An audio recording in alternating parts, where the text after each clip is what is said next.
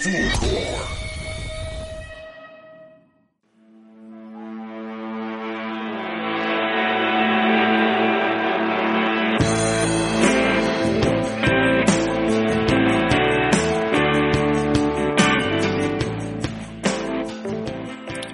Tengan unas muy buenas tardes, buenos días o buenas noches y les damos la bienvenida a un nuevo capítulo de Quantum Astronomy desde la comunidad, desde la comodidad, perdón, de nuestros hogares. Como siempre estamos aquí gracias a la magia de Fulgor Lab, que nos acompaña aquí en las pantallas y en los controles y me encuentro aquí junto a mi colega Luis Rodríguez. Muchas gracias Simón. Eh, ¿Cómo estáis? ¿Cómo has manejado esta cuarentena? Estoy bien, bien. Pensé que iba a ser un poco más, más duro porque me gusta bastante el contacto con la gente y en, mi trabajo como clase he estado acostumbrado a trabajar con, con mucha gente, casi 40 personas en la sala. Eh, pero de todas maneras nos hemos mantenido en contacto virtual constante porque hago las asignaturas que con las que les meten más miedo al final física y matemática y por lo mismo son las que en cierto modo les resultan más difíciles. Así que nos hemos mantenido hablando harto. Claro por que nos más, más asistencia. Sí sí exacto. Además yo espero harto de los de, de, de mis estudiantes pues no les doy todo en bandeja, sobre todo los de tercero y cuarto medio, para que se vayan acostumbrando si es que quieren entrar a la universidad o algún otro organismo de educación superior, donde no todos les va a dar tan explícitamente. Claro, eso tienen que tenerlo claro los estudiantes. O sea, entrando a la universidad, olvídate de estar cómodamente recibiendo todo. Así es. Y eso es una mentalidad que les cuesta mucho olvidar. Y te lo digo como experiencia como profe de universidad. Sí, sí pues esperan, esperan que se les dé todo. Pero bueno. Sí, oye Luis, me encantó tu bronceado. Sí, me estoy volviendo un vampiro de a poco. Como no salgo, no tengo mucho contacto, eh, o sea, en el exterior, me estoy volviendo demasiado blanco. bueno. Blanquito. Que también en la cuarentena, bueno, bueno, no voy a perder ninguna invitación a, donde me... Bueno, vamos a ver a Bad Bunny Argentina, voy, así ni siquiera me gusta Bad Bunny, pero voy. No importa, hay que salir. Sí. Muy bien. Oye, eh, espérate, necesito irme un momento porque mi gata se va a robar comida. Entretén tú por mientras. Habla del aniversario. Ah, bueno, hoy día es un día muy especial porque se cumple un año desde que eh, le tomaron la primera imagen a un agujero negro supermasivo de la galaxia M87, el cual fue un punto histórico porque eh, nunca había existido una corroboración tan directa de la existencia de los agujeros negros. Si bien estaban muy teorizados y estudiados a través de la teoría de la relatividad general, eh, faltaban indicios directos, directos de que sean el agujero negro. Y los agujeros negros eran esenciales para poder entender los modelos eh, galácticos, por ejemplo, y cosmológicos que, tenemos actualmente. Entonces, con la colaboración de muchos telescopios, eh, incluidos dos de, que están en Chile, el ALMA y APEX, si no me equivoco, se sincronizaron de manera que funcionaran con un telescopio muy grande para poder fotografiar este agujero negro que está en una galaxia muy muy lejana, como Claro, la galaxia M87 es la supergigante central del cúmulo de Virgo, que está a, te digo al tiro, a 20 megaparsec, lo que equivale como a 70, sí, un poquito menos de 70, aquí no, perdón, aquí está, 16 megaparsec a 53.8 millones de años luz. Ya. O sea, Eso para la gente en sus casas es que está muy lejos. Exactamente. En palabras simples. Pero ¿por qué eh, la foto, eh, foto, la imagen a ese que está tan lejos y no al del centro de la galaxia? Porque ese está muy nutrido, está muy bien nutrido, tiene mucho material alrededor, entonces cuando le tomas la imagen, no le tomas la imagen al agujero negro en sí, sino que le tomas la imagen al entorno. Claro. Y, también es muy grande. Entonces, en tamaño angular, por así decirlo, para fines de la imagen, eh, era casi lo mismo que sacarle la imagen al agujero negro de nuestra galaxia. Pero el agujero negro allá también rota más lento. Entonces eh, te permite sacarle la foto, eh, digámoslo de forma más cómoda. Como que te intentes fotografiar un niño corriendo. Eh, eso pasaría con el agujero negro de nuestra galaxia, versus ese sería un, un agujero negro calmadito. Exacto. Oye, deberíamos tener un episodio de radioastronomía. Vamos a preguntarle a, los colegas a ver quién puede sumarse en algún momento. ¿Tú tenías el sonido de la campana o no? Sí. Vamos a abrir la aplicación. Ahí es una aplicación para la campana, miren, qué tecnología. Sí, Era. Ah, ya. Bacán. Sí. Ya, súper. Entonces ahí tenemos para más adelante un episodio sobre radioastronomía. Oye, pero comentemos un poquito de qué fue la importancia que dieron en el tema de la fotografía del agujero negro. Ah, sí, sí, que para hacer una, recapitulación, recuerden que para ver más, saber más detalles acerca de agujeros negros eh, y cómo la teoría predice exactamente lo que vimos en la imagen, pueden ir a escuchar nuestro episodio de agujeros negros, el episodio en vivo en la cervecería intrínseca, que a todo esto, miren, y yo tengo mi vaso de la Intrinsecal porque les pueden comprar, dado que están cerrados, les pueden comprar cervezas y los packs grandes vienen con regalos, como este vaso. Bueno. Así que un saludo a la gente de Cervecería Intrinsecal. Un saludo ahí a los cabros que han tenido harto problema con iniciar su negocio. Uy, sí. vida social. Claro. Y después fue el coronavirus. Pero ojalá sigan ahí porque buena cerveza. Sí, es cierto. Eh, vamos con el agujero negro. Sí. ¿Qué fue lo que se vio, Simón? ¿Qué, es lo que sabe? ¿Qué, información manejas tú de lo que se vio? A ver, primero, la imagen está en una escala de colores que no representa necesariamente los colores reales del objeto. Que el objeto es gas caliente alrededor. Eh, yo no sé si es que se puede hacer una estimación de cuáles serían los colores reales. En otros objetos sí se puede hacer porque lo diferente aquí es el tipo de radiación. Hay dos principales tipos de radiación. A mí me gusta separarlos en dos tipos, radiación termal o térmica y radiación no termal. Entonces, el Sol, por ejemplo, emite radiación principalmente termal. Lo vemos del color que es por el espectro de energía que tiene pero la radiación alrededor del, agujero negro, del material, perdón, alrededor del agujero negro es principalmente no termal, va por, otros procesos. Em, ¿Qué es ciclotrón ahí o sincrotrón? No me acuerdo cuál era la diferencia entre esas dos. Eh, eh, es que una creo que está en español y la otra está en, inglés. ah, ya, puede ser. Puede ser ya. Pero son electrones dando vuelta muy rápido que que claro, van a emitir, van a emitir radiación. Radiación, claro. Entonces lo que se observa no es en el espectro visible, sino que son eh, ondas de radio y microondas. Claro. Entonces no es un color real. Segundo, lo que se ve es eh, una zona oscura donde no hay material. Eh, no se ve oscura porque efectivamente no hay material que pueda emitir radiación. Y afuera se ve la zona iluminada que es más iluminada de un lado que del otro. Y eso es evidencia de la rotación del agujero negro. Y eso me gustaría que tú lo profundizaras porque yo no lo tengo tan claro.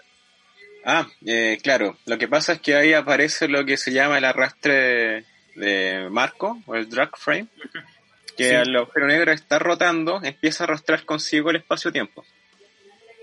Entonces va a aparecer una especie de efecto Doppler.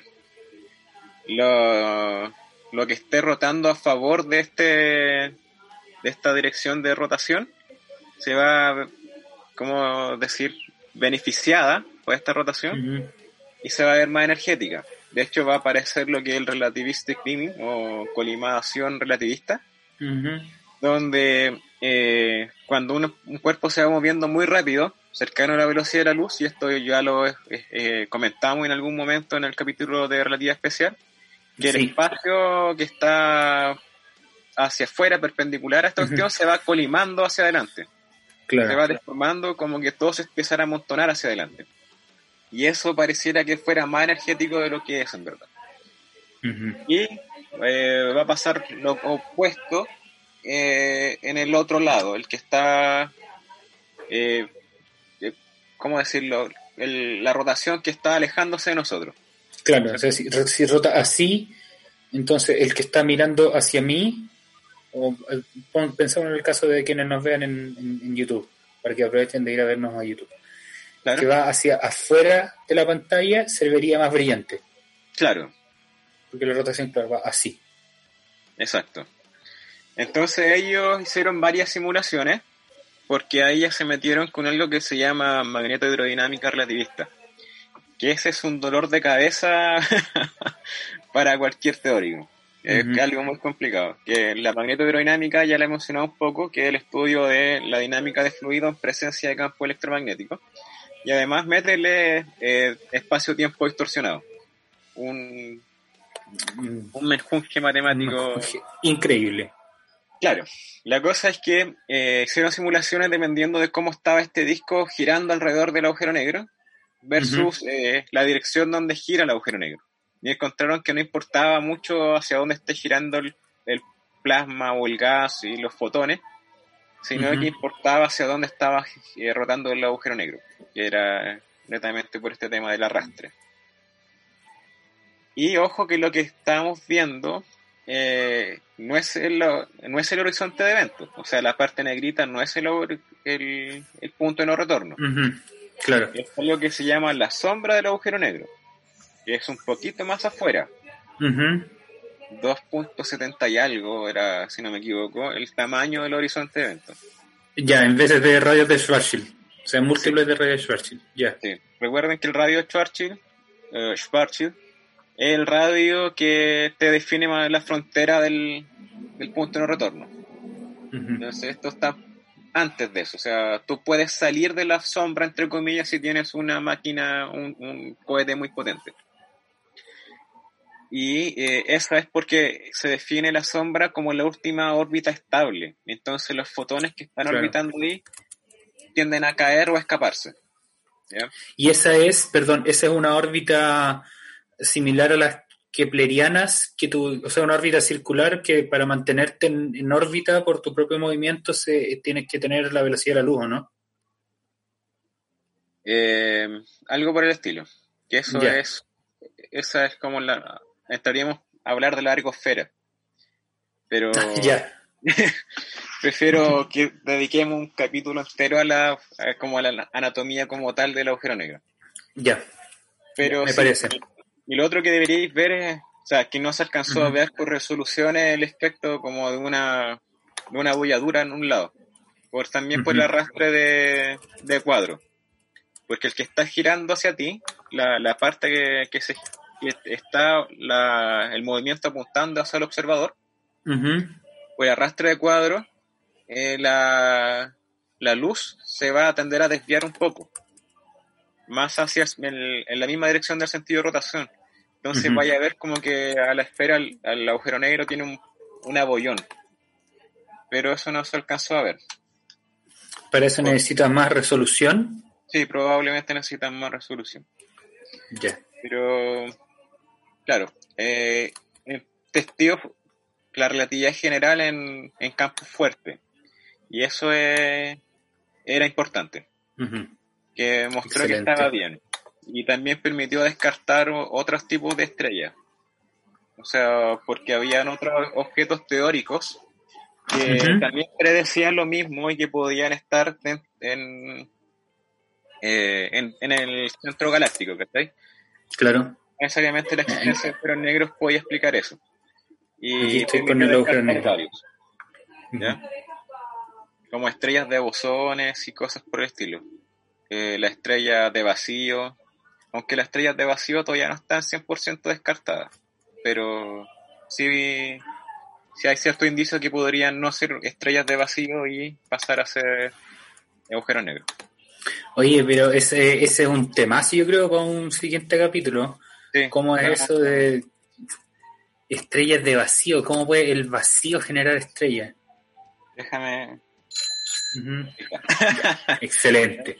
Es que básicamente ahí lo que proponen es que el espacio-tiempo eh, sufre una especie de cambio de estado. De, Entonces, ese cambio de estado suprime la singularidad del agujero negro y genera una especie de estrella estable, pero porque el espacio-tiempo se, se comporta distinto.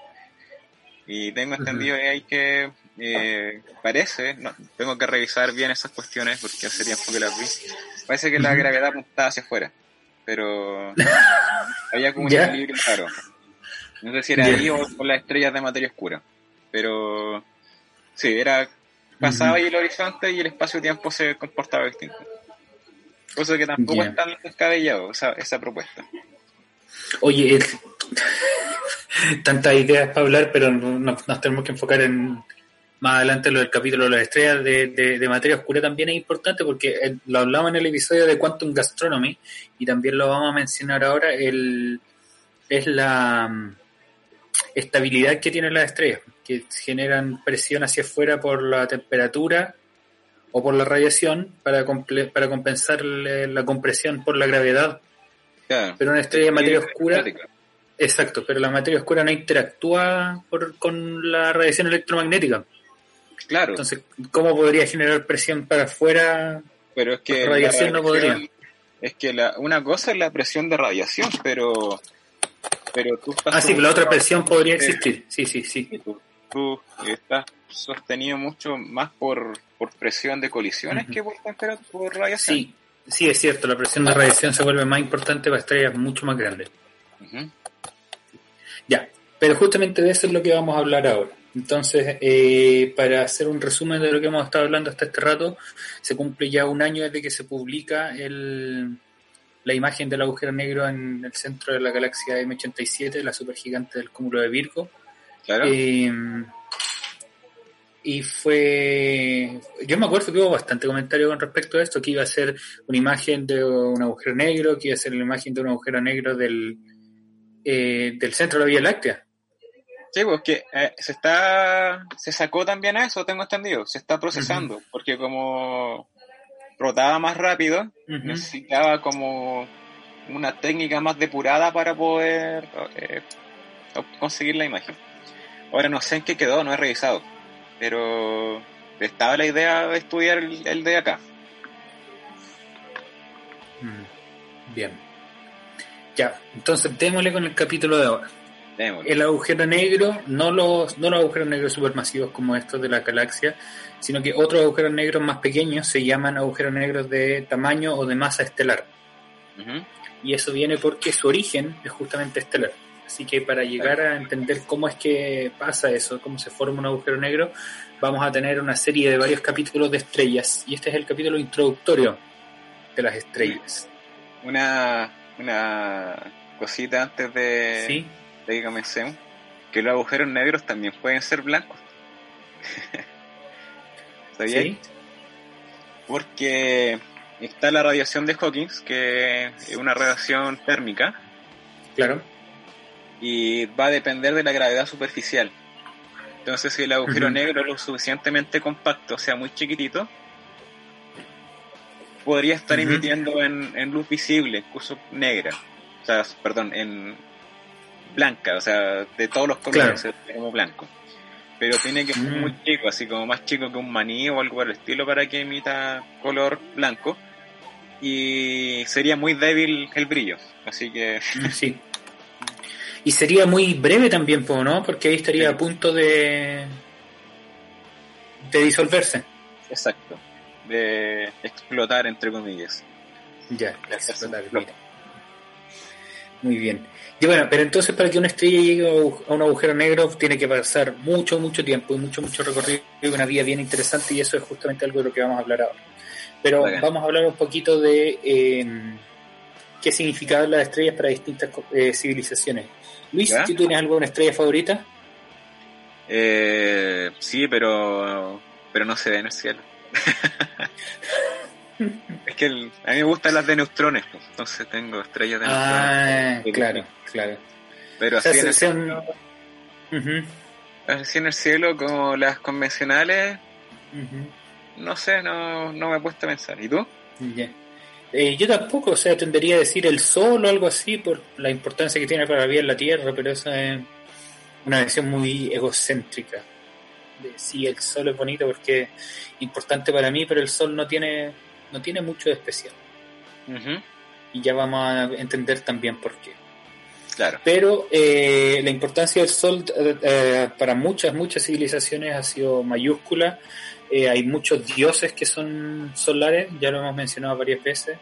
En Ra, Inti, eh, ¿conoces, te, acuerdas tú de algún otro? Esos son los dos típicos que me acuerdo siempre. Claro, Helios. estaba Helios, que era como el dios solar para los griegos, y aparte estaba Apolo. Apolo era el que llevaba el carro del sol. Mm. Sí, Ahí, bueno. Sí, también en los nórdicos tenía Mani, creo. Que también había un carro y que el sol era perseguido por los lobos. Skoll y algo más. No, no, no recuerdo el nombre.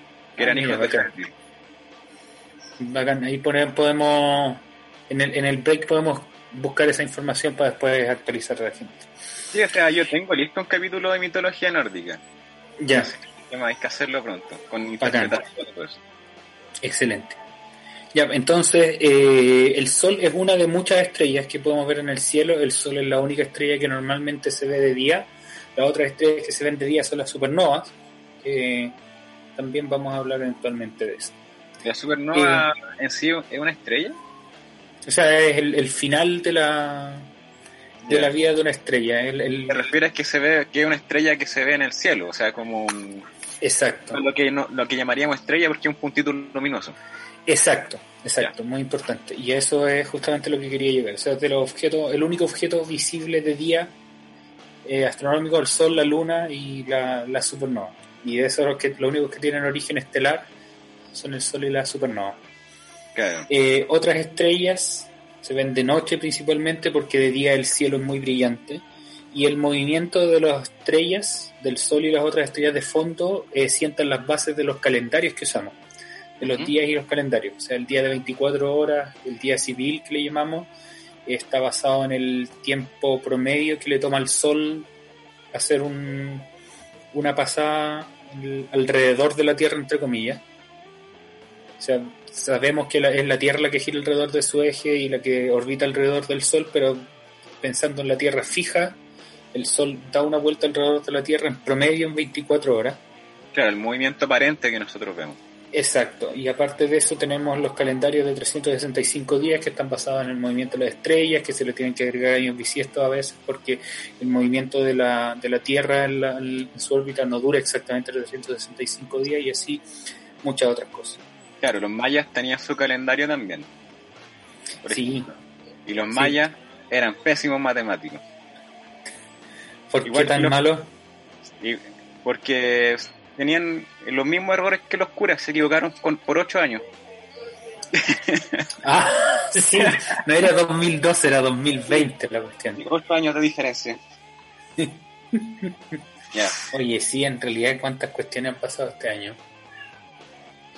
sí, eh, bueno, el calendario era importante para las civilizaciones antiguas, sobre todo para el tema de las cosechas, por ejemplo. Y Exactamente. rituales que tenían involucrado eh, esta las estaciones del año. Muchos rituales de bienvenida del invierno, por ejemplo, o del verano, eh, se llevaban a cabo en base a los calendarios. Sí, y las crecidas de los ríos, entre muchas otras cosas, para, indicarte en cuánto era un buen momento para, para sembrar, para cosechar. Entonces, eso iba muy de la mano con la identificación de estos puntitos en el cielo, como el, ser humano nos encanta catalogar cosas, y nacieron las constelaciones. Al parecer, los eh, estos puntitos en el cielo se mantenían fijos, así que pensaban que estaban en una bóveda fija de, hubo algunas otras corrientes filosóficas que pensaban que estaban muy lejos, pero eso no lo pudimos comprobar bastante tiempo después cuando se pudieron recién medir distancia. Claro. Eh, y había una idea, que esto ya es mucho más contemporánea, de hecho del siglo XVI, eh, de Giordano Bruno. Giordano Bruno lo hemos mencionado harto en los, en distintos episodios. Giordano Bruno, un filósofo y cura italiano, que sugirió que las estrellas eran como el Sol, todos estos puntitos eran muy similares al Sol en cuanto a composición, tamaño, y que podía haber otros planetas, inclusive planetas parecidos a la Tierra, en órbita alrededor de, esas estrellas. Que em, no era una idea nueva, pero es por lo general la que más se menciona en estos temas porque es eh, icónica por lo que después le pasó a, Giordano Bruno. Giordano Bruno después lo, lo mandan a matar a la iglesia. Hay una duda ahí si es que es por estas cosas o por las críticas a la iglesia, pero no sabemos qué, qué, pasa. Clásica iglesia católica. Exactamente, clásica iglesia católica. Entonces, esa idea también había sido propuesta por Epicurio y Demócrito en Grecia y unos filósofos islámicos. Aquí aparece uno que se llama Fakr al-Din al-Razi. Ya, no tengo idea. No, no, tampoco. Que lamentablemente, y ese es de hecho un problema de la eh, educación, yo creo, en Occidente en general, es la invisibilización de otras culturas. ¿Cuánto sabemos, por ejemplo, de la astronomía de Tycho Brahe o de mm, eh, Isaac Newton, entre muchos otros, pero de esos de islámicos o chinos no mucho? Claro, los chinos tenían registros súper antiguos astronómicos. Pues. claro. Se han usado, por ejemplo, supernovas que ellos registraron para, Sí, la supernova acá que estoy viendo es la...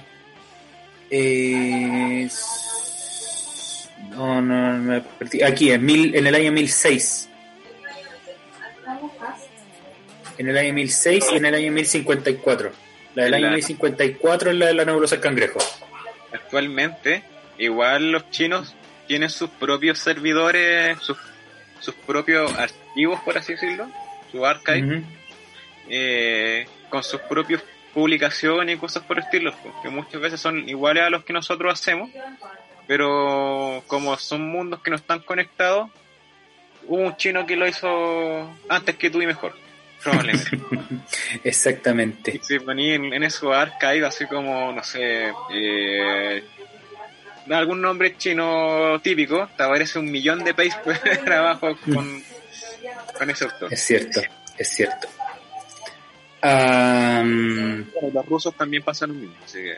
Eh. Sí, sí, es verdad. Tienen academias de ciencias acuáticas y tienen metido en el sistema educativo, yo creo, una rigidez, disciplina eh, a niveles casi preocupantes. Oye, em, una idea de que cómo estaban contenida, o perdón, formadas estas estrellas, llegó bastante después en el siglo XIX en el siglo XIX lo que se hace es eh, desarrollar las técnicas espectroscópicas. O sea, no obtener imágenes de estrellas, sino que obtener el, la especie del arcoíris, cómo se distribuye la luz de una estrella en los distintos colores que componen el espectro. O sea, cuánta luz roja, amarilla, anaranjada, verde eh, y azul emiten. Y esto fue em, estudiado porque se compara el espectro del Sol que había sido ya más o menos estudiado por Isaac Newton. Eh, luego viene otro tipo alemán o eh, belga, no me acuerdo, o austriaco, perdón, que se llama Joseph von Fraunhofer, que estudia el espectro del Sol, pero Newton lo había estirado un poquito, este tipo lo estira mucho más. O sea, aumenta la resolución del espectro, se puede ver en mucho más detalle cada uno de los colores, y se da cuenta que existen unas líneas oscuras. Esas líneas oscuras se forman cuando la luz del Sol, que va saliendo de las capas eh, medianas más o menos, no necesariamente interiores, pasa por capas al exterior que son más frías. Y esas capas frías absorben un poco de esa luz y le quitan algunos espacios del espectro que están basados en qué componentes tiene esa capa fría del Sol. Claro. En la... si quiere saber más de las capas del Sol, que vaya a ver el capítulo 3, El Pulento Sol. El Pulento Sol. un clásico ya de cuánto. Oye, y hay otro más, pues yo quiero... Hay, hay un nuevo podcast de astronomía que sacaron un capítulo del Sol.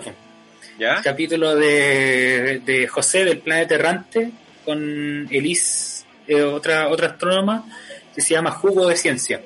Así que vayan a escucharlo también para complementar el, conocimiento. Aquí en Quantum Astronomy estamos abogando por un mundo colaborativo, no competitivo, así que de hecho, vamos a escuchar una, una colaboración pronto en una actividad externa, eso sí. Sí, exacto. Al final del capítulo les podemos adelantar más. Ya. Ya, pues entonces eh, Fraunhofer y Angelo Secchi, Secchi comienzan a estudiar el espectro del Sol y de Sirio, que es la estrella más brillante del cielo nocturno, que está en la constelación de Can Mayor, y encuentran líneas que están eh, en ambos espectros, pero también hay diferencias en la fuerza, o sea, en algunas de las líneas son más oscuras o más gruesas, y en el número también de esas líneas de absorción. Y eso permite eh, que las estrellas comiencen a ser clasificadas. Y también ayuda a eh, reforzar la idea de que las estrellas en el cielo nocturno se parecen mucho o tienen una composición o funcionamiento similar al Sol. Pero recién en el año 1925, una astrónoma en su tesis de doctorado, esta astrónoma se llama Cecilia Payne, propuso por primera vez que las estrellas estaban hechas principalmente de hidrógeno y helio. Esto es difícil de probar, por cierto, porque en el Sol, por ejemplo, que es el, espectro de la estrella que mejor se conoce, hay pocas líneas de hidrógeno y helio. Hay otras líneas de hierro, de oxígeno, de calcio, dióxido de titanio y otras cosas. Pero el hidrógeno y el helio, las líneas son muy fuertes para un rango de temperaturas muy, muy, muy detallado. Y el, espectro de estrellas y que esas líneas fueran bien notorias en cierto rango de, temperatura es un avance bien importante de la mecánica cuántica. ¿Te acuerdas, Luis, de la ecuación de Saja? Sí. Sí, entonces eso... ¿Cómo? Pero igual la ecuación de Saja yo la encuentro media chanta, sacada como de la mano. Es verdad, sí, es verdad. Pero en algún momento, en alguno de los episodios de estos de estrellas, vamos a hablar de, atmósferas estelares, de la ecuación de Saja, de fuerza de línea, entre muchas otras cosas. Eh, y eso entonces permitió que comenzáramos a clasificar las estrellas según su composición química. Que esa es, de hecho, de las principales maneras perdón, una de las maneras en que tenemos de clasificar estrellas. Porque ahora también sabemos, por el estudio de los espectros, que tenemos eh, distintas temperaturas. Y de hecho, una de las primeras personas que estudió la temperatura de las estrellas fue Carl Schwarzschild.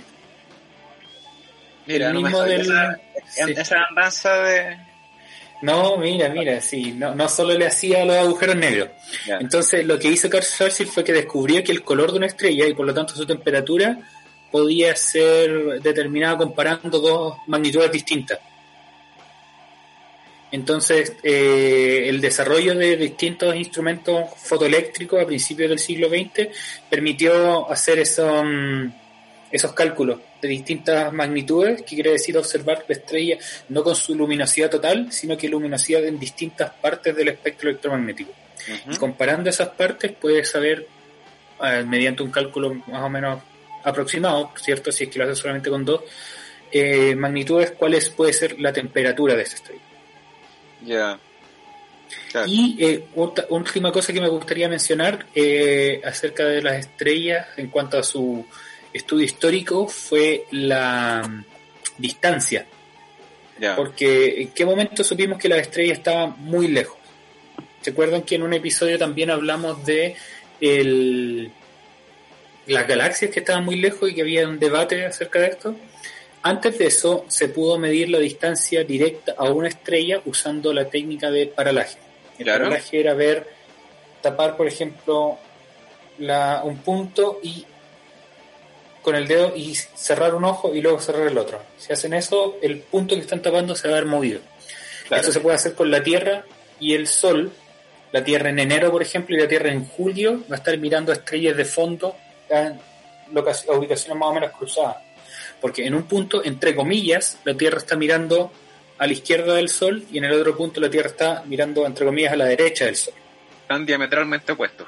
Exacto. Entonces, en 1938, Friedrich Bessel, otro de los cabos de esa, de esa época, matemático, físico, el de los polinomios de Bessel, sí. Usó esta técnica del paralaje. Odio los polinomios de Bessel. Ya. Con su logaritmo al principio que se me olvidó y por su culpa me sacó un 2 en electro.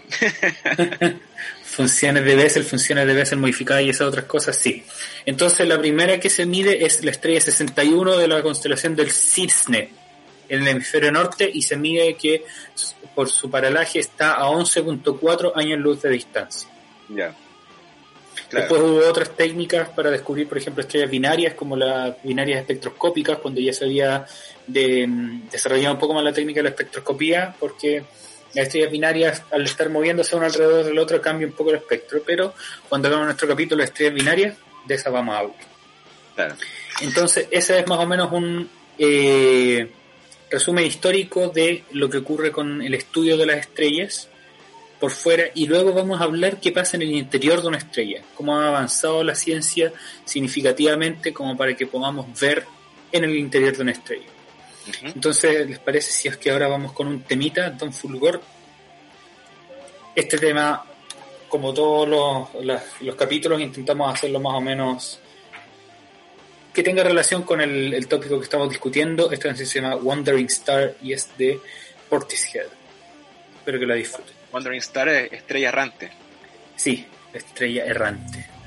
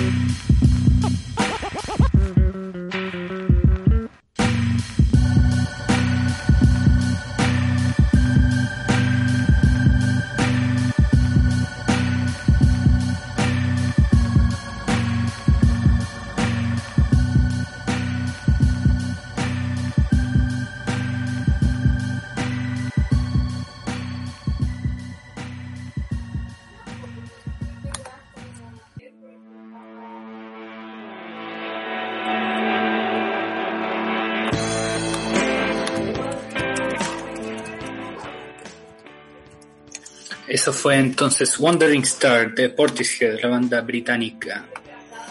No sabía que él hacía al Britpop, Britpop también. Un poquito.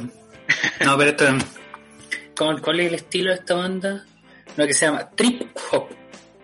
Ya no, no, no, no cacho tanta No. y las no los estilos. Pero el Britpop lo encuentro bueno, weón. No- Hay bandas, a ver, Britpop. Oasis, por ejemplo. Oasis, por ejemplo, sí, desde mediados de los 90, sí.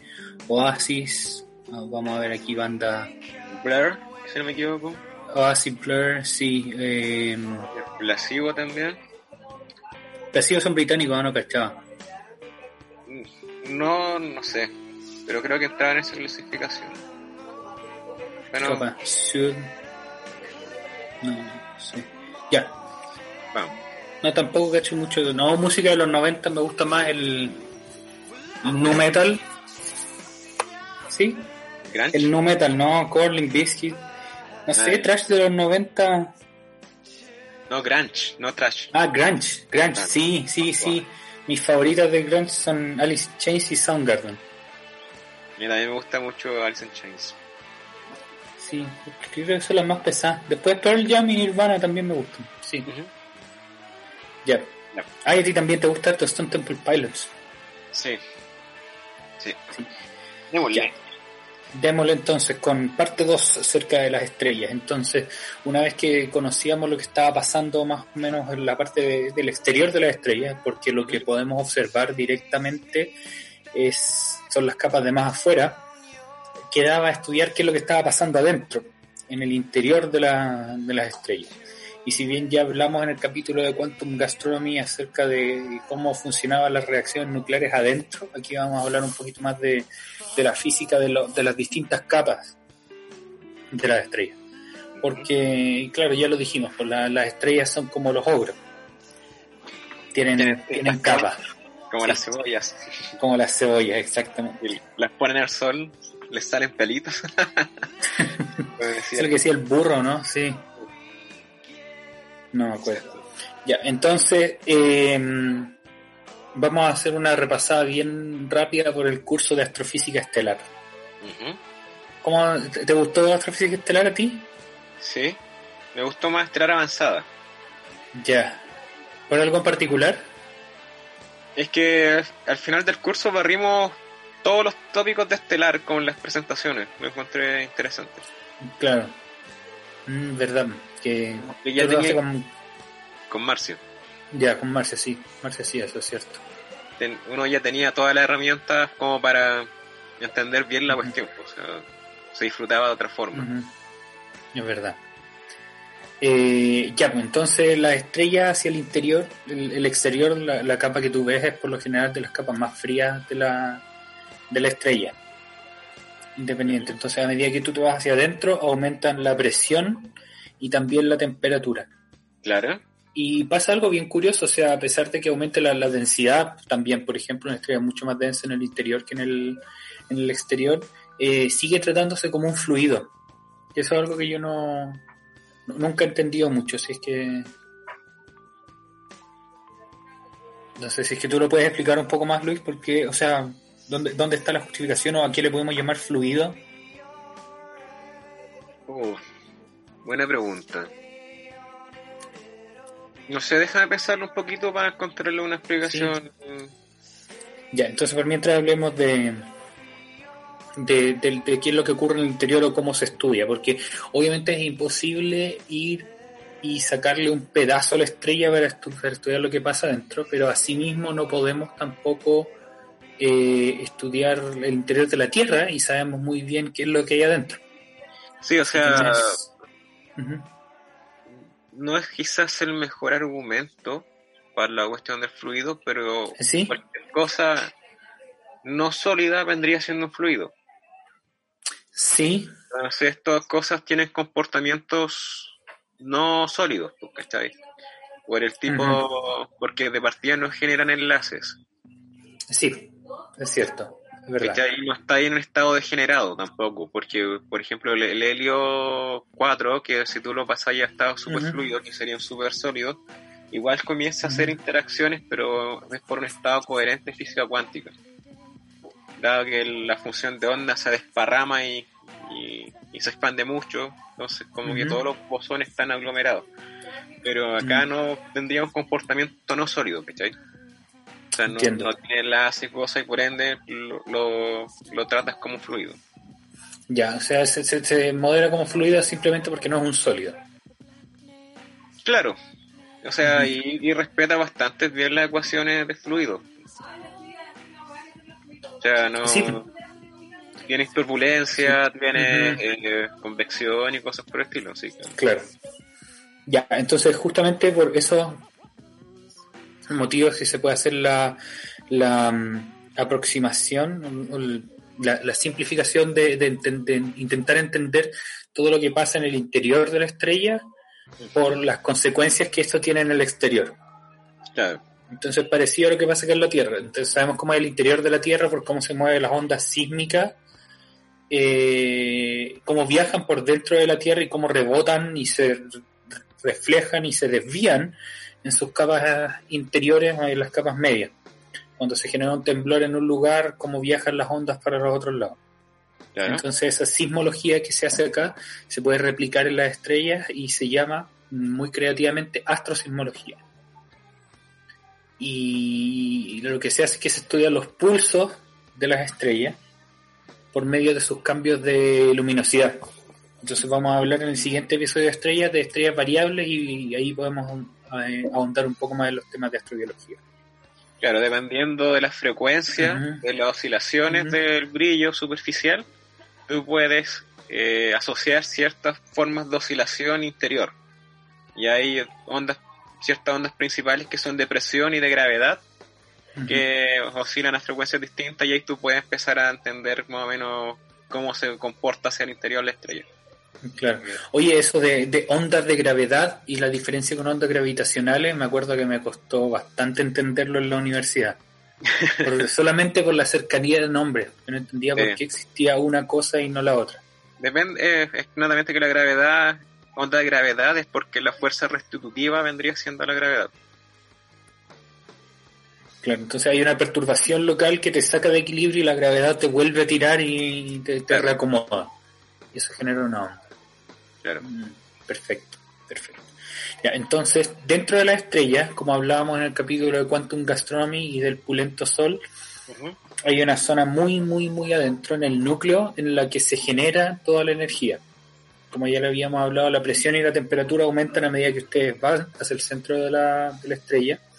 Y en el centro entonces donde se va a dar la mayor temperatura posible, existen las condiciones de temperatura y no solo de temperatura, sino que también de densidad para que los, las colisiones entre átomos eh, permitan em, reacciones nucleares. Entonces esas reacciones nucleares liberan energía en forma de fotones muy energéticos y después esa energía se em, disipa en las distintas capas exteriores de la estrella para eh, ecualizarse, entre comillas, y calentar las capas de la estrella que luego van a emitir la radiación termal, que es la que mencionábamos antes.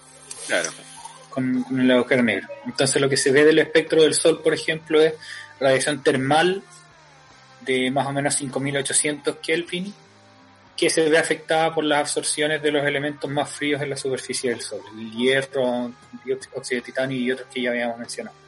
Claro. Eh, hay típicamente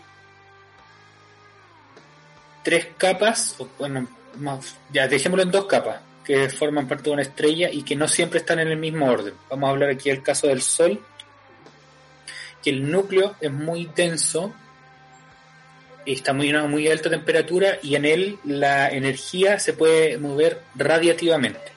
¿Qué quiere decir? Que los fotones viajan, entre comillas, libremente, pero pasa muy poco tiempo para que un fotón choque con un electrón, lo más probable, u otra partícula cargada, y se desvíe. Claro y se desvía una situación en una dirección aleatoria.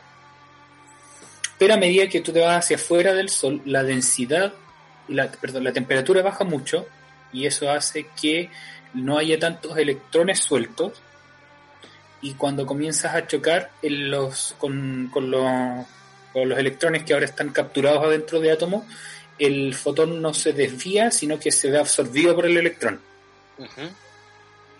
Y ahí ocurre un cambio que la energía ya no se mueve por radiación, sino que la energía queda atrapada en los átomos y hace que suba la temperatura del material y tienes una capa que se llama la capa convectiva, que es una capa que está entre comillas hirviendo. Ocurre el fenómeno de convección. ¿Nos puedes explicar ese fenómeno, Luis? Claro, lo que pasa es que en ese entonces se vuelve más eh, favorable, o mejor dicho, más eficiente, transportar energía, eh, transportando la masa como tal que dejando pasar la radiación. Y para eso, eh, esa capa, eh, el criterio que ocupamos para diferenciarla, es el criterio de nuestro compadre Schwarzschild. Exactamente. de él.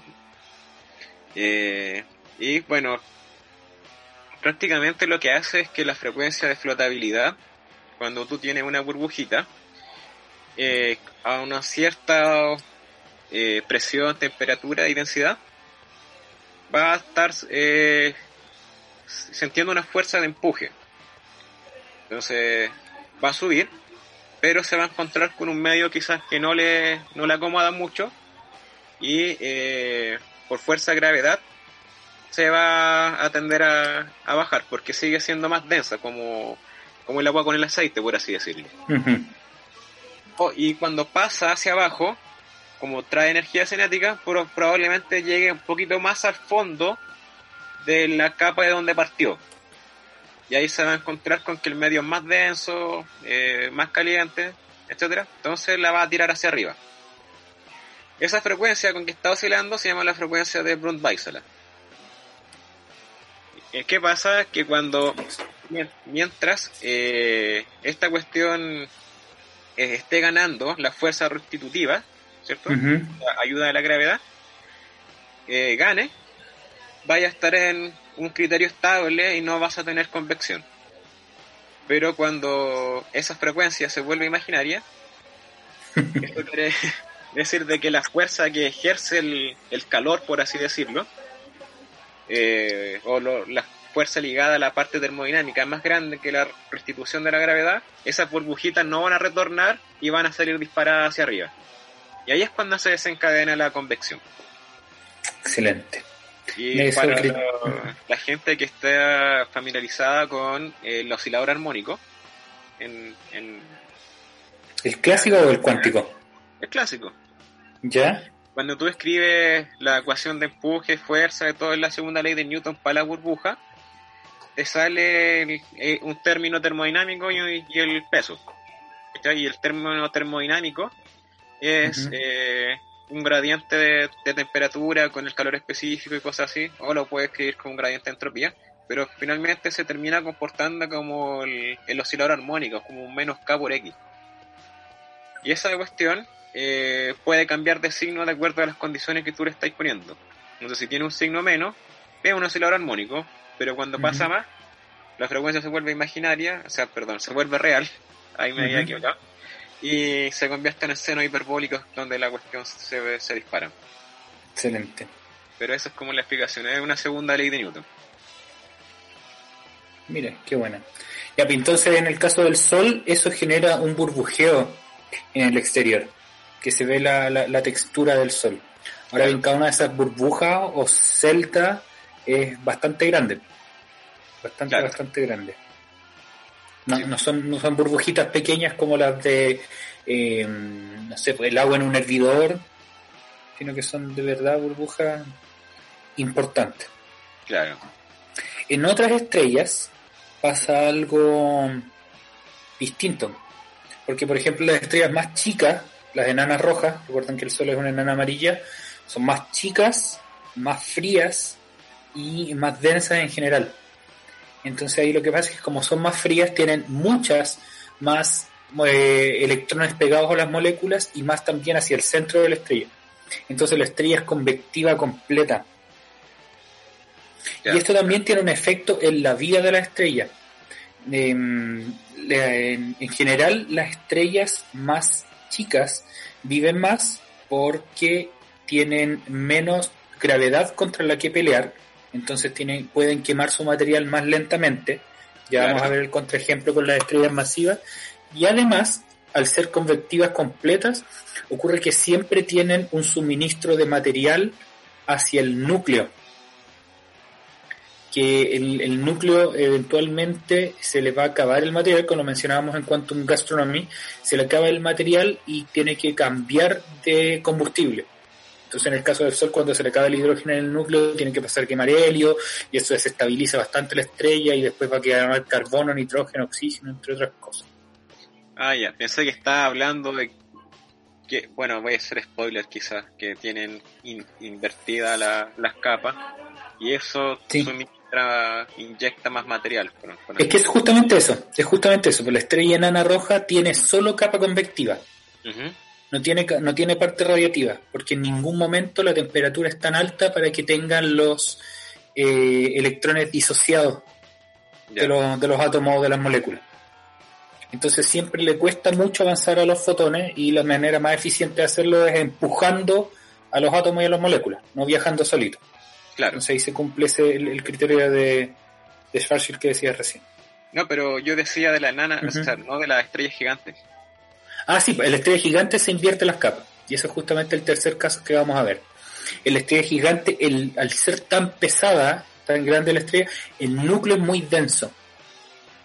Entonces, ahí, independiente de que tengas todos los electrones disociados de los átomos, la densidad electrónica es muy alta y el núcleo es convectivo. O sea, el núcleo se, mueve con esta... Eh, o la, capa interna, la que está pegada al núcleo, se mueve con estas burbujas. Mientras que hacia afuera la temperatura es tan alta que te baja la densidad, pero aún así tienes los, electrones súper disociados de los átomos. Eso quiere decir que la estrella está súper ionizada. Es un plasma gigante. Y ahí entonces tenemos capa radiativa en el exterior de la estrella. Y por eso estaba mencionado también un poquito más atrás en el capítulo que las estrellas muy grandes se pueden sostener por presión de radiación, a diferencia de las otras estrellas, las normales, que se sostienen por presión colisional o presión hidrostática.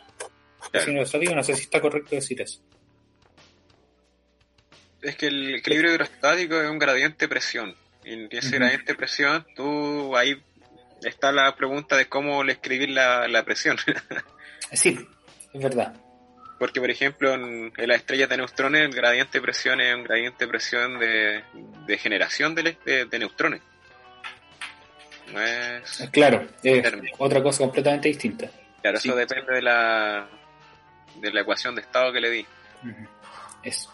Entonces esas tres presiones se encuentran. En el caso de las estrellas como el Sol y más chicas tienen presión del material nomás porque están hechas de gas, mientras que en el caso de las estrellas super gigantes azules, eh, las temperaturas son tan altas que tienen la, presión de, radiación, o sea, emiten tanta energía que es la energía que emiten la que permite sostener la estrella contra gravedad. Claro, son los fotones que están colisionando fuertemente contra la materia y eso lo está soportando. Eso mismo. En cambio, lo otro sería que las partículas, los elementos, los núcleos, en este caso, estarían muy agitados y esas colisiones lo que sostendría. Sería como, están sostenidos por colisión de materia. Lo otro eso son mismo. de fotones. Eso mismo. Entonces, eso es más o menos el funcionamiento de distintos interiores estelares. Eh, obviamente, estos son en una super simplificación y habla de las estrellas solamente cuando están en su primera etapa, que es la etapa de em, secuencia principal. Porque evolución de estrellas la vamos a mencionar en profundidad en otro capítulo, pero vamos a dar una introducción de eso en el bloque número 3.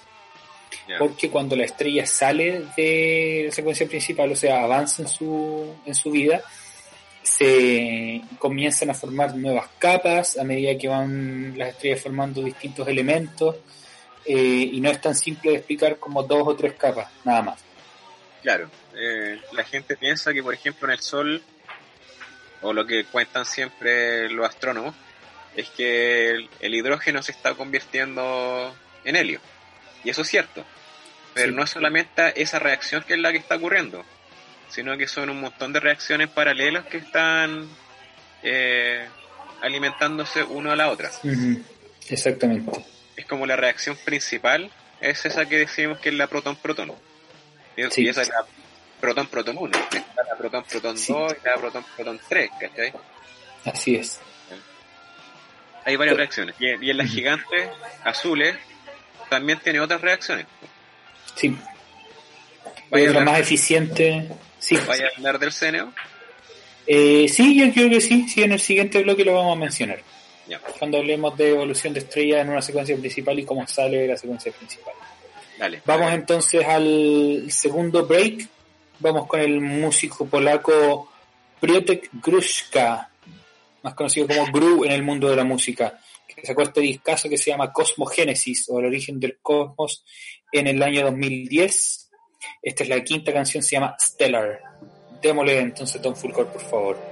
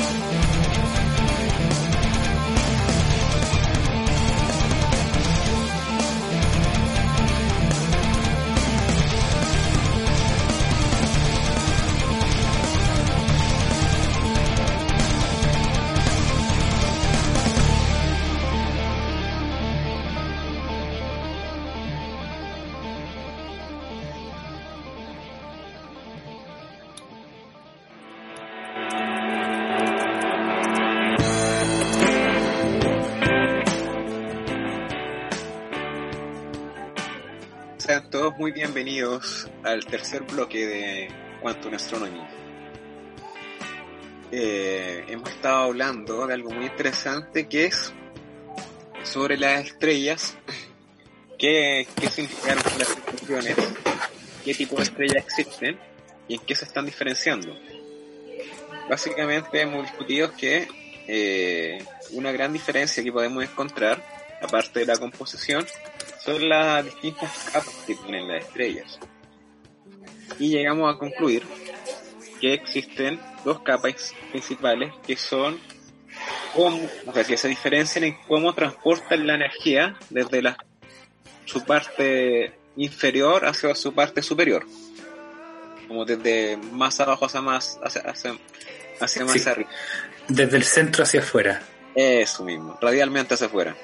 Intento ser no tan técnico en vocabulario. Radialmente, sí. Está bueno. Esférico. Eh, movimiento radiosférico. Y está la capa convectiva y la capa radiativa. La capa radiativa, obviamente, como su nombre lo indica, es una capa donde predomina el transporte por medio que los fotones pasan prácticamente. Y ahí hay una presión de radiación que los fotones están, digamos, entre comillas, sosteniendo el, peso en esa zona de la estrella. Mientras que la convectiva es, donde eh, los fotones interactúan con la materia, excitan esta materia, le dan más energía, se vuelven más energéticos, comienzan a chocar mucho las partículas entre ellas y generan eh, convecciones, generan estas burbujitas que ustedes pueden apreciar en eh, las ollas en su casa cuando calientan agua y cosas por el estilo. Esto también hace alusión a los distintos métodos de transporte energético que hay, pues, por medio, medio de conducción, convección y radiación. Hay algo que nunca he cachado que es por qué no hay conducción en las estrellas. transmisión de eh, calor por conducción. Buena pregunta. La conducción se hace más efectiva mientras más sólido se hace, entre comillas. Ah, porque tiene que ver más que nada. Claro, como con el, el tipo de... Son como vibraciones, entre comillas, que se van transmitiendo. Claro. Entonces funcionan a otra escala. Por ejemplo, en objetos compactos, como estrellas de neutrones, ahí la, la, conducción es muy buena, porque están muy comprimidos y la estrella de neutrón es un súper sólido.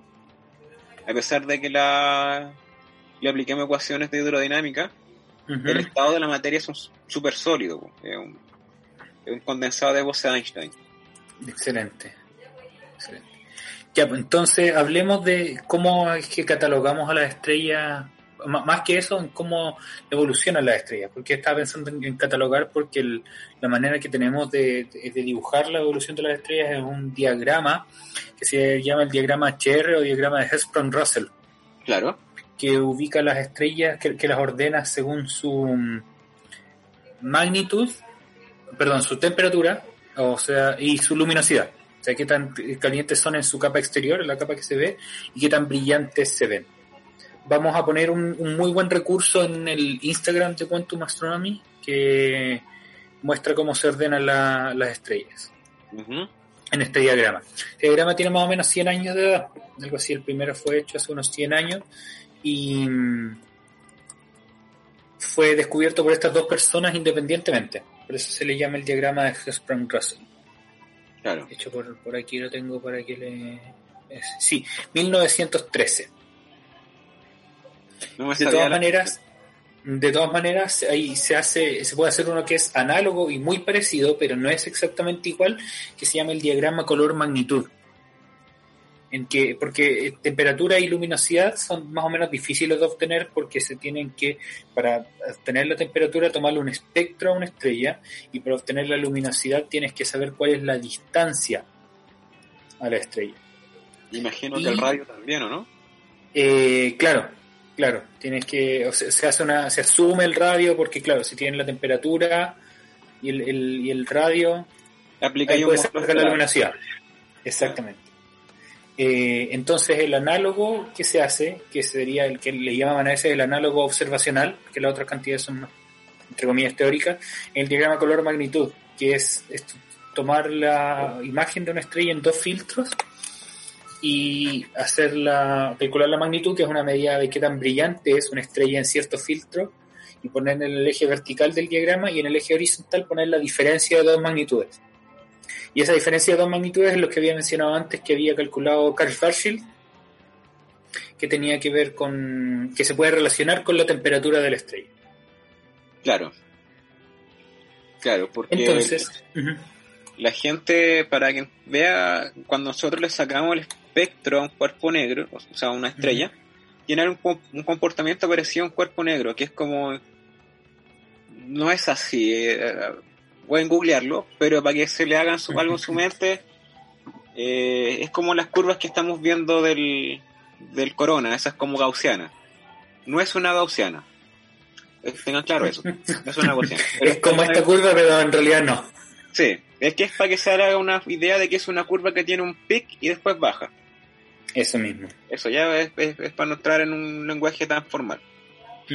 Entonces, eh, en esa curva tú estás midiendo, entre comillas, como el número de fotones en el eje vertical y abajo la frecuencia que tiene ese fotón, o sea, el color, entre comillas. Exacto. Mientras tú les dices que tiene tal color porque está emitiendo más el número de esos fotones, de ese color.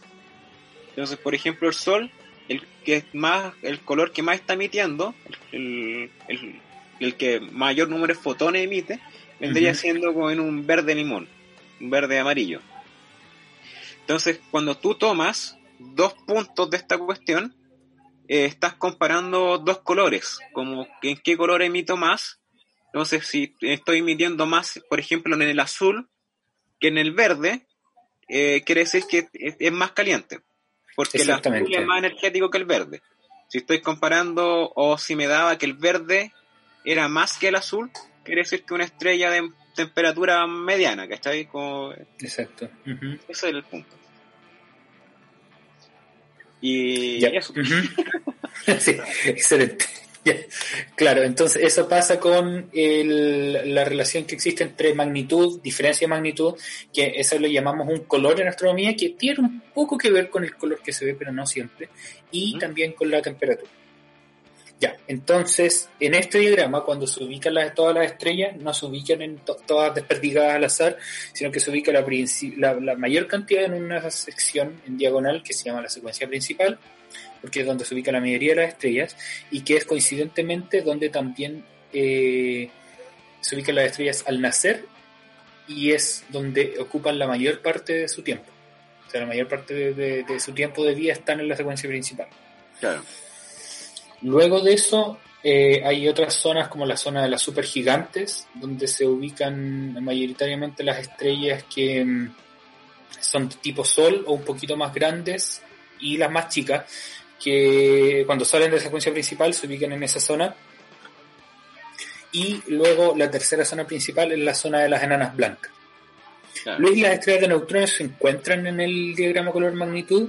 Sí, pero las puede ubicar, pero están muy lejos, porque están muy calientes superficialmente, pero al ser muy chicas son muy tenues. Es una superficie muy brillante, pero al ser chiquitita se vuelve muy tenue. Por uh, lo que mismo decía del agujero negro blanco. Ya, excelente. Entonces, en este diagrama estarían muy en la esquina inferior izquierda. Exacto, exactamente. Sí. Fuera, del, fuera de la zona donde estarían las, las estrellas que, bien portadas en general. Claro, de hecho, la enana blanca ya se ubica en, esa esquina. Sí, normalmente la enana blanca se ubica en esa esquina, pero quedan encuadradas con el, con el resto de las estrellas. O sea, se pueden meter en el mismo cuadro. Claro, pero queda más o menos a la altura de las más tenues de las rojas. O sea, la, sí, exactamente. De las KM y cosas así. Sí. Estas cuestiones están más abajo. sí, mucho más abajo. Bueno, en, los, recursos que vamos a poner en, Instagram ahí lo van a lo van a poder apreciar. claro. Eh, ¿Qué más les quería? ¿Sí? Ah, sí, algo que se me quedó en el tintero Sí. eh, es que esta cuestión de los colores también no ayuda a distinguir si es ra- radiación térmica o no térmica, como tú mencionabas. Ah, sí, sí, cierto. Porque, ¿qué pasa? Que es, tomáis esos dos colores y tú le podías en escala logarítmica ajustarle una pendiente. Entonces, si esa pendiente coincide con una temperatura a la cuarta, es un, un cuerpo negro. Pero también podéis empezar a buscarle otros tipos de ajustes que van a tener otro tipo de pendiente, por lo tanto, eh, dejan de ser térmicos. Ahí está acusa al tiro la naturaleza de la emisión. Por ejemplo, eh, si tiene una temperatura a la sexta o la octava, a veces pueden ser emisiones de neutrinos. Cosas, cosas Ya, cachaba. neutrinos y cosas así. Pero bueno, eso depende de, ah, de otros modelos, así que se, eh, quizás hay que darle un capítulo entero a, a otro tipo de radiaciones no térmicas. Sí, sí, sin duda. Procesos para- radiativos no, no térmicos. Tenemos que hacer hartos de eso. Que también lo podríamos vincular con los de radioastronomía. Claro, O de, o de astronomía en, en rayos X. aparte, sí. Sí, sí. Astronomía en rayos X también está bien bueno. Ya. Entonces, eh, las estrellas se ubican en la secuencia principal a medida que nacen. Es una línea en diagonal, dado que mientras más caliente es la estrella, más luminosa también es cuando nace. Entonces por eso va esta línea diagonal en el diagrama que tiene temperatura y luminosidad. Eh, además de eso, también las estrellas, mientras más masivas son, más eh, temperatura inicialmente tienen y más luminosidad también. Y esto, esto está dado porque cuando tienen más masa, tienen que generar más energía para combatir esa. eh, es el- el- el- la gravedad propia de la estrella. Claro, Eh, que ya hablamos que se combatía por medio de la, de la presión, ya sea presión colisional o presión de radiación, en el caso de las estrellas jóvenes. exacto. o de, de las estrellas, perdón, no, no, no remanentes estelares, porque la- las estrellas de, de neutrones es por presión de degeneración. Y las enanas blancas también, ¿o no? Las enanas blancas se sostienen Sí. por presión de generación de electrones. Ya, allá, claro. Y lo, la otra es la degeneración de neutrones. Y eh, el Sol está más o menos en el tercio inferior de esta de este diagrama y cuando se le acabe el hidrógeno en el núcleo, cuando se le comienza a acabar, que básicamente no se le acaba, sino que la concentración baja para que las colisiones entre átomos de hidrógeno no sean las suficientes para poder continuar con la reacción. Entonces se, se acumula helio y el helio eh, molesta, entre comillas, a la, al, al resto de los átomos que no pueden colisionar tranquilamente. Claro. Pero no hay temperatura suficiente para que el helio pueda eh, fusionarse, porque el helio necesita mayor temperatura. Dado que tiene cada uno de esos núcleos de helio tiene más carga, necesitas cuatro veces más energía para hacer que, que choquen. No, perdón. Dos veces más. No, está bien, cuatro veces más, porque es el doble y sí, cuatro veces más. Ya, eso. Y eso ocurre cuando la estrella se colapsa, se comienza a contraer el núcleo, pero se expande en las capas superiores y eso forma una, una gigante roja y cuando el núcleo se contrae lo suficiente y se acumula la suficiente materia, sube la temperatura y ocurre el, el comienza el proceso de quema de helio. Claro. La- para no entrar tanto en detalle, la separación típica que se hace es que hay tres caminos posibles. El primero es una estrella que siempre va a consumir hidrógeno y no va a llegar a tener la temperatura suficiente para consumir helio. O tiene la temperatura suficiente para consumir helio, pero no va a pasar de eso. Y esas son estrellas como el Sol y más chicas que generan una enana blanca. Enana blanca de hidrógeno, perdón, de helio o de carbono, nitrógeno y oxígeno. Ese es el primero el segundo caso. En el que luego las capas superiores se despegan de la estrella, se forma una nebulosa planetaria y el remanente es una enana blanca. Eso al Sol le va a pasar en cuánto tiempo? La mitad más o menos de la vida que ya lleva. Claro, o sea, como, como 4.500, 5.000 millones de años. Tiene que es como de mediana edad el Sol. Sí, está en, está en los 40. Tenemos Sol para rato, afortunadamente. Claro. Luego Y- tenemos, ¿sí? Pero, a ver, ¿qué va a pasar de que eh, después aparece el, el, el Sol se va a convertir en una gigante roja primero, ¿no? Sí, sí, sí, sí. Y ahí se va a expandir sus capas externas y de hecho va a ser tan grande que pueda la Tierra estar metida dentro de la de esta en- Exactamente. gigante roja.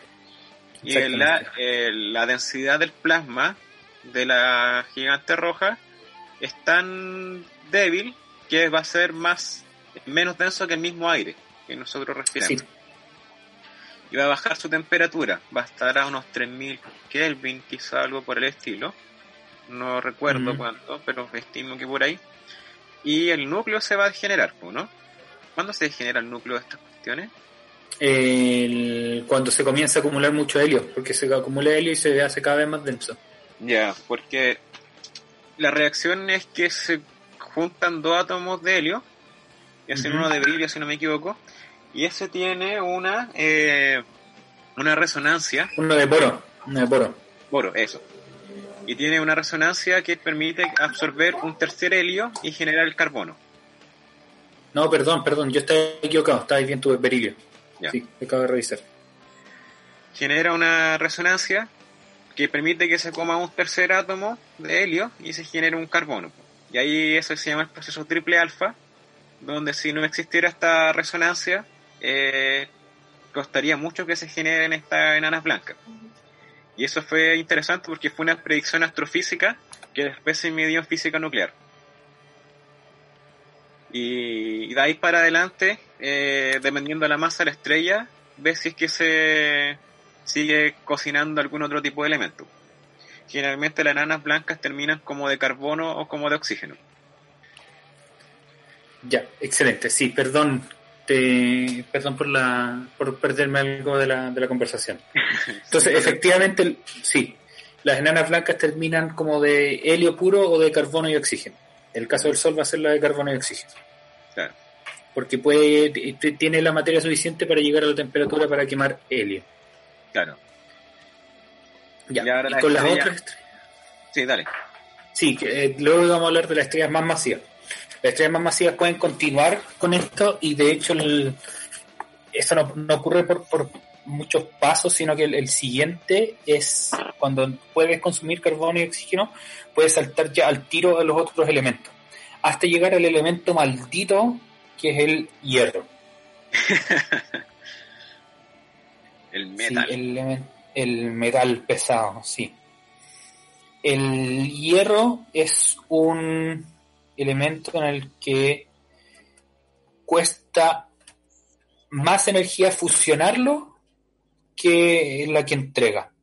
Y se puede fusionar solamente en, en eventos más o menos particulares. Claro. Es que es un elemento muy estable.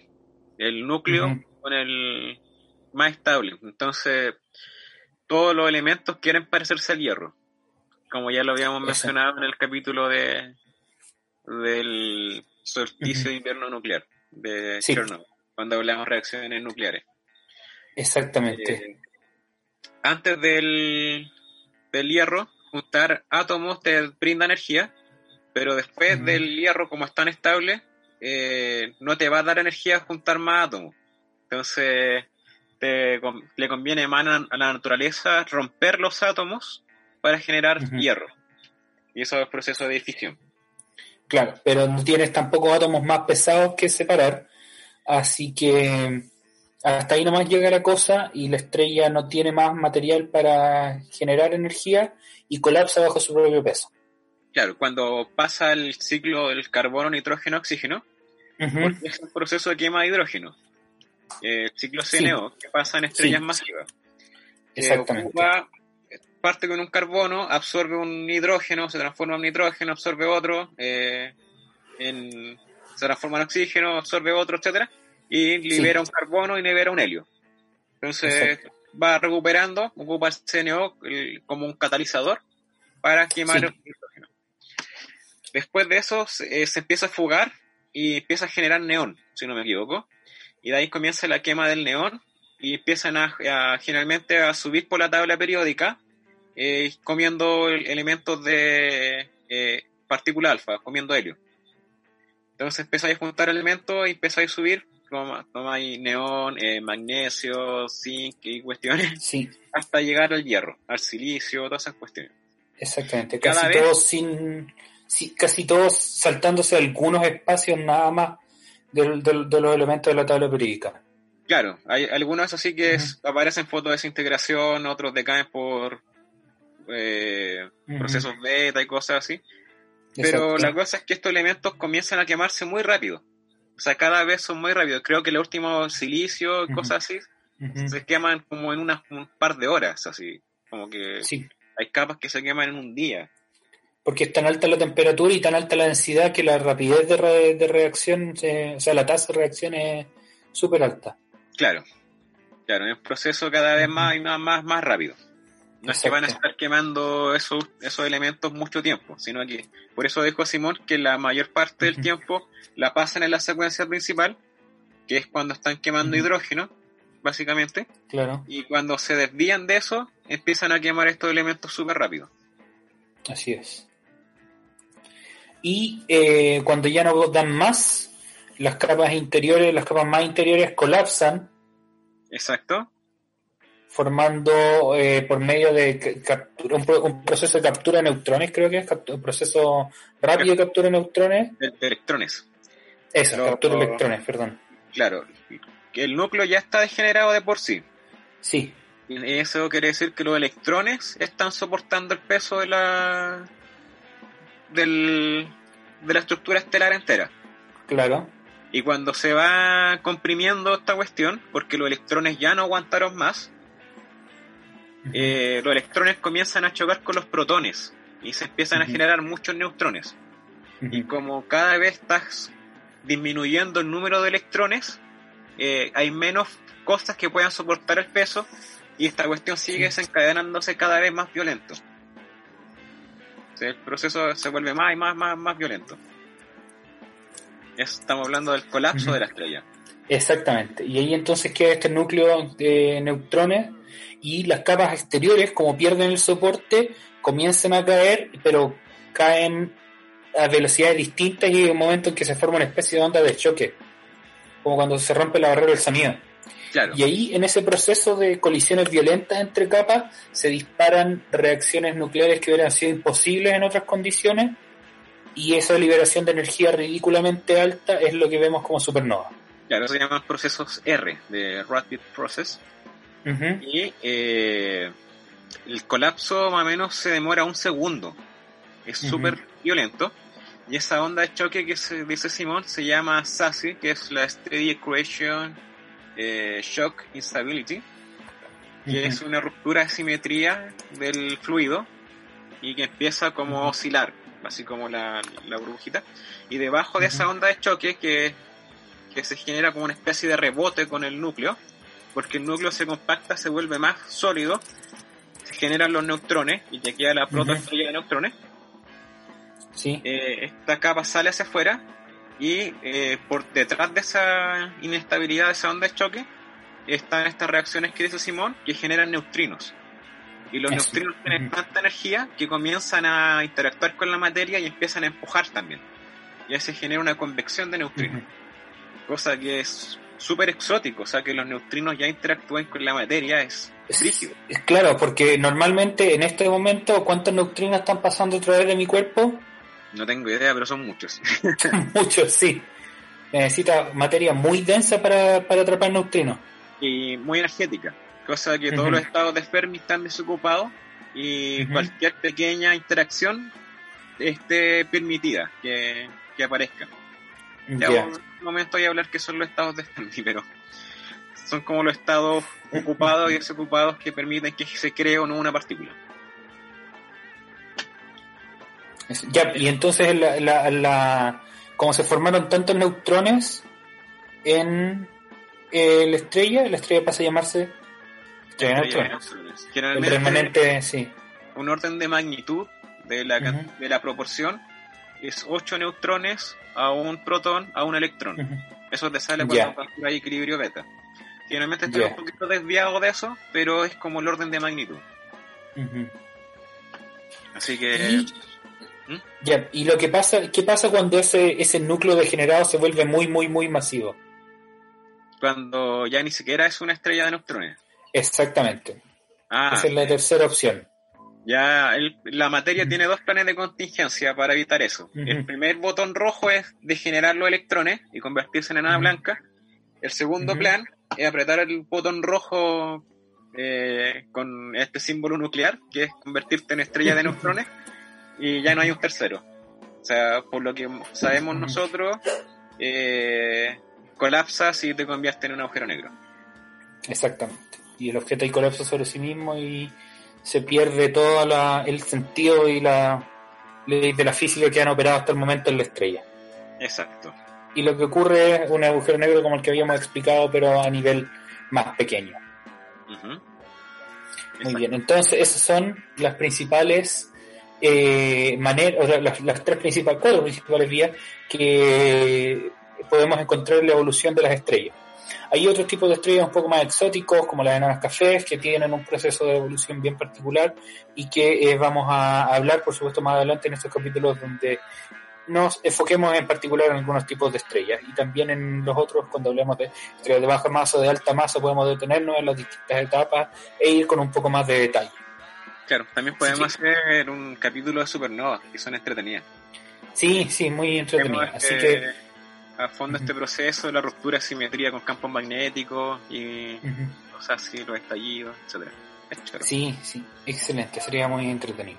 Eso es entonces el capítulo introductorio de estrellas que queríamos darle en este momento en Quantum Astronomy. Muy bien. Eh, Luis, palabras para el cierre. Eh, sí, es que vamos a hacer un, rápidamente un, una actividad en conjunto con, somos 27 astrónomos ya que nos sumamos y que vamos a estar con, eh, contestando preguntas que tengan de astronomía. Entonces, si hace, si hace, si hace alguien, si hace alguien una contestando de planeta, etcétera. Así que va a estar muy entretenido. Vamos a liberar el, las preguntas el lunes. Así que atento ahí. Pregunten todo lo que quieran, porque probablemente va a haber un experto que les pueda responder. Sí, esto es como los, los X-Men o los Vengadores de la astronomía. Un, montón, un montón de personas, cada una con una, un poder en particular. Claro. Eh, sí, ¿qué más? Eh, muy brevemente, se cambió la hora en cuanto más en el Instagram, compartimos unos pensamientos acerca del, cambio de hora y cómo nos afecta, pero en realidad en esta situación donde no sabemos qué día es, no, no, no sé cuánto puede cambiar el, hecho de que se cambie la hora.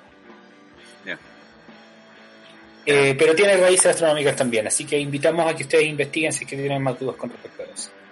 Muy bien, ha sido un agrado entonces compartir nuevamente con ustedes. Recuerden entonces seguir a Fulgor Lab y sus otros podcasts que los estamos desarrollando aquí en a modo contingencia en nuestras casitas a distancia y siempre por supuesto conectados con el estudio de Fulgor Lab. Claro, muchas gracias Pancho, que le estamos quitando tiempo al otro podcast, así que vámonos rápido. sí, eso, muy bien. Espero que hayan disfrutado este capítulo. Si tienen dudas, nos lo hacen llegar y nos vamos con Stargasm de Mastodon. Que esté muy bien. Orgamos de estrellas.